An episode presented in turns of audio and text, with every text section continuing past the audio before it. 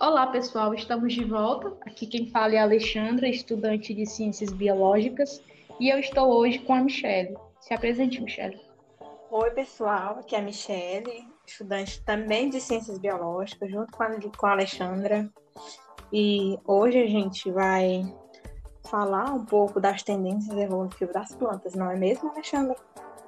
Exatamente, falaremos das tendências evolutivas das plantas, né, que são um grupo maravilhoso de seres vivos com uma diversidade incrível, que particularmente eu sou encantada. Eu também sou encantada, principalmente pelas as maravilhosas angiospermas, né, que é o grupo mais diverso. Então, é, é, em relação às plantas, né, que elas costumam ser divididas em quatro grandes grupos, de acordo com a sua organização corporal e características reprodutivas, por exemplo. Começando aí pela as briófitas, né? Depois a gente tem as pteridófitas, gimnospermas e por último, o mais grandioso grupo, que é as angiospermas. Então, as plantas é, apresentam uma grande diversidade de formas e tipos de vida que vão, por exemplo, de delicadas hepáticas adaptadas a vidas em um local úmido e aos cactos que são capazes de sobreviver, por exemplo, nos desertos. Sim, Michele, há uma diversidade muito grande, né? Sem falar que existem plantas ainda, né, que completam o seu ciclo de um ano, como é o caso do milho, por exemplo, né? Enquanto tem plantas que conseguem viver por centenas de anos, que é o caso das sequoias, muito interessante isso, né? Para a gente ver, a gente vê aí a diferença do, do ciclo de vida de um para o outro. Então, essa diversidade aí, ela reflete nas adaptações das plantas para sobreviver nos mais variados hábitats. Então, as plantas, elas evoluíram de tal forma que hoje encontramos é, em elas em diferentes ambientes. Isto é mais claramente visto nas plantas com flores, que é as angiospermas, que é o maior grupo, né? É o grupo mais numeroso de plantas que apresentam aí aproximadamente mais de 150, de 250 mil espécies e o mais amplamente distribuído. Uhum. E assim, para entendermos o grande sucesso né, das angiospermas, nós precisamos fazer um pequeno resgate evolutivo, né? Desde as algas até as plantas vasculares mais complexas. Porque, assim, acredita-se que as algas marinhas, de mais de 500 milhões de anos atrás, elas deram origem aos vegetais. Naquele período, a Terra passou por um período de seca e muitas modificações que pode sim ter sido um fator de seleção natural para que as plantas hoje habitassem o ambiente terrestre.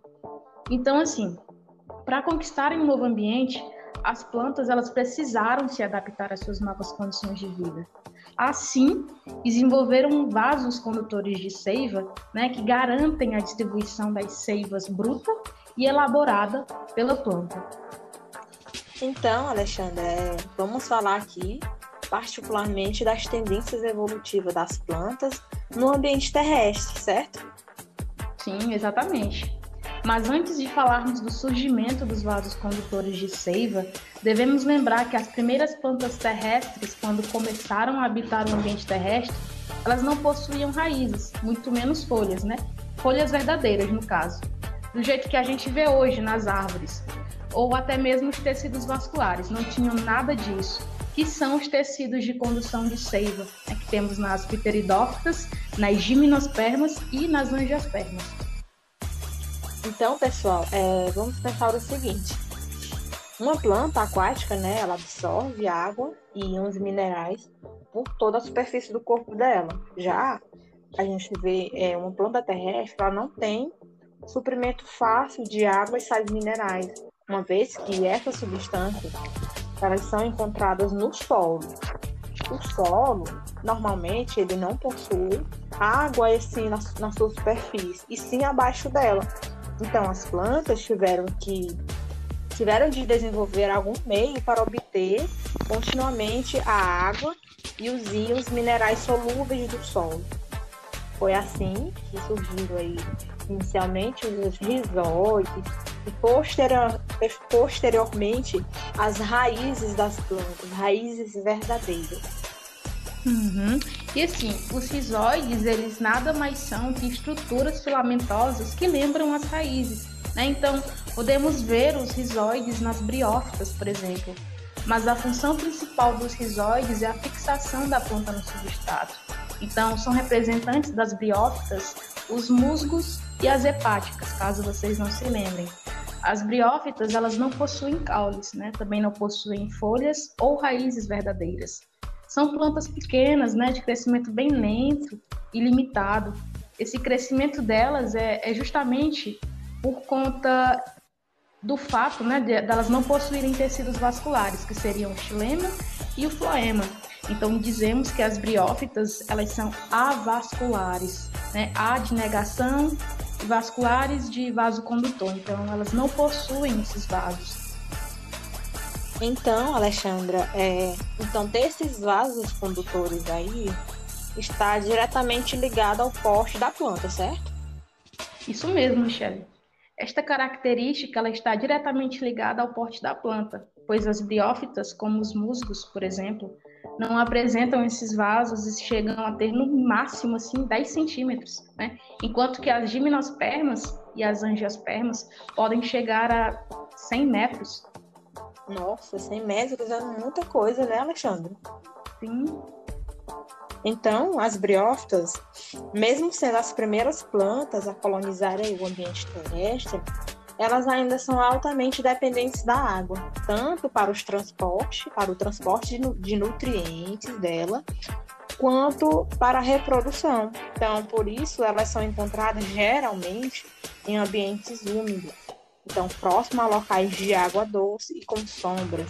As briófitas, no caso os musgos, eles podem ser encontrados também em, na, em substratos como troncos de árvores, e por aí vai.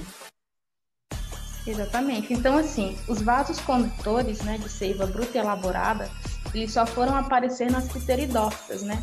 As plantas agora, elas passaram a não depender mais da água para reprodução para absorção de nutrientes. A partir dali, já apresentavam caules, folhas e raízes verdadeiras, tá?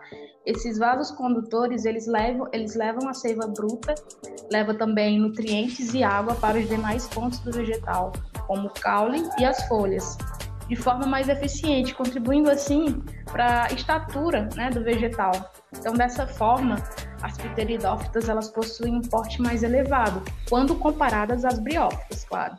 Essas plantas que possuem vasos, que portanto são chamadas de plantas vasculares, elas apresentam um ciclo de vida semelhante, não é mesmo, Michele? Isso mesmo, Alexandre. Então, todas as plantas vasculares, elas são orgânicas, ou seja, possuem grandes osferas imóveis e pequenos anterosóides, que são gametas, e eles nadam ou são conduzidos até a osfera. Além disso, elas possuem ciclos nos quais duas fases são apresentadas. Uma fase haploide, onde temos o gametófito, e outra diploide, que é a fase 2N, onde teremos o esporófito. Então, a essa característica do ciclo de vida é comum a todas as plantas, denominamos ela de diplobionte, ocorrendo meiose na formação dos esporos. Então, assim, pessoal, no sentido do que foi comentado pela Michelle, ao longo da história evolutiva das plantas, observamos uma tendência nos esporófitos de se tornarem cada vez maiores e dominantes no ciclo, em relação aos gametófitos. Nas briófitas, por exemplo, o indivíduo dominante no ciclo é o gametófito. Inclusive, esse gametófito ele é independente do ponto de vista nutricional e é geralmente maior e mais complexo que o esporófito.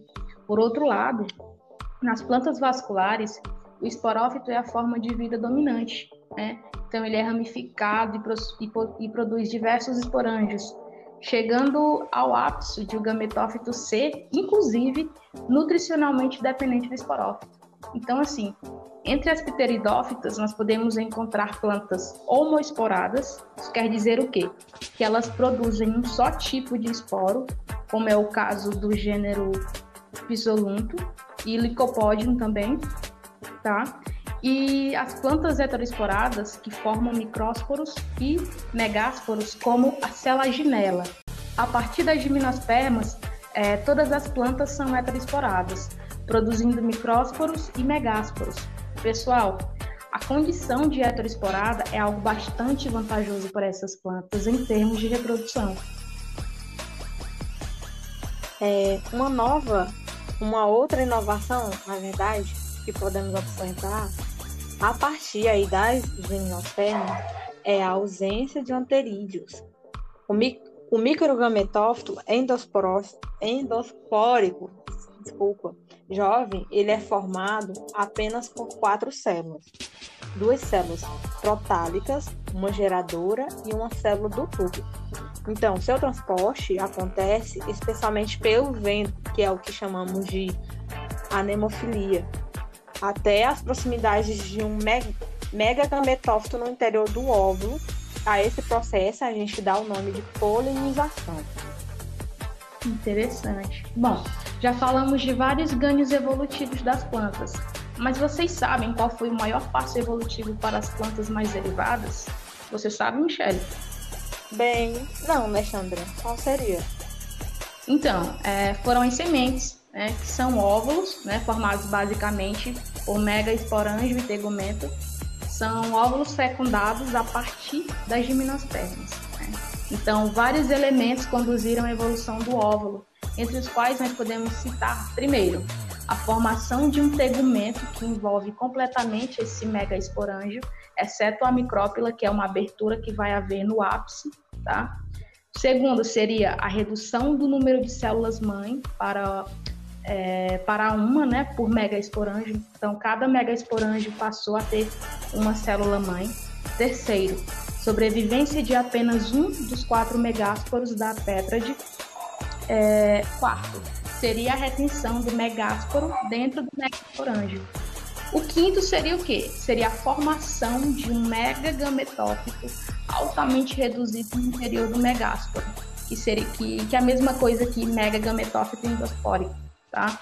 E o sexto e último seria o desenvolvimento do embrião no interior do megagametófito. Hum, interessante, então, Alexandre. Então, aí nas, nas angiospermas, dizemos que o surgimento aí do carpelo e das flores foi um grande avanço evolutivo com relação às gimnospermas e explica, em parte, a dominância aí das, das angiospermas na flora atual, né? Pois a grande maioria das plantas que encontramos no nosso cotidiano são de angiospermas. Então, o carpelo ele é formado por um ovário, que é uma porção basal dilatada que encerra os óvulos, e um estilete e estigma. O estigma é a região especializada para receber, receber o grão de pólen. Então, após a dupla fecundação, que é um evento que só vai acontecer aí nas angiospermas, o ovário ele desenvolve-se no fruto e auxilia na, na proteção e dispersão das sementes. Então, além disso, outro avanço evolutivo em relação às angiospermas é justamente essa ocorrência aí da dupla fecundação, e como eu falei, é um evento que só acontece na, nesse grupo, que é as angiospermas. Então, pessoal, é, ficamos por aqui, né? Eu espero que tenham gostado do nosso episódio. Então, vamos nos despedir por agora. Então, até a próxima. Até a próxima, pessoal.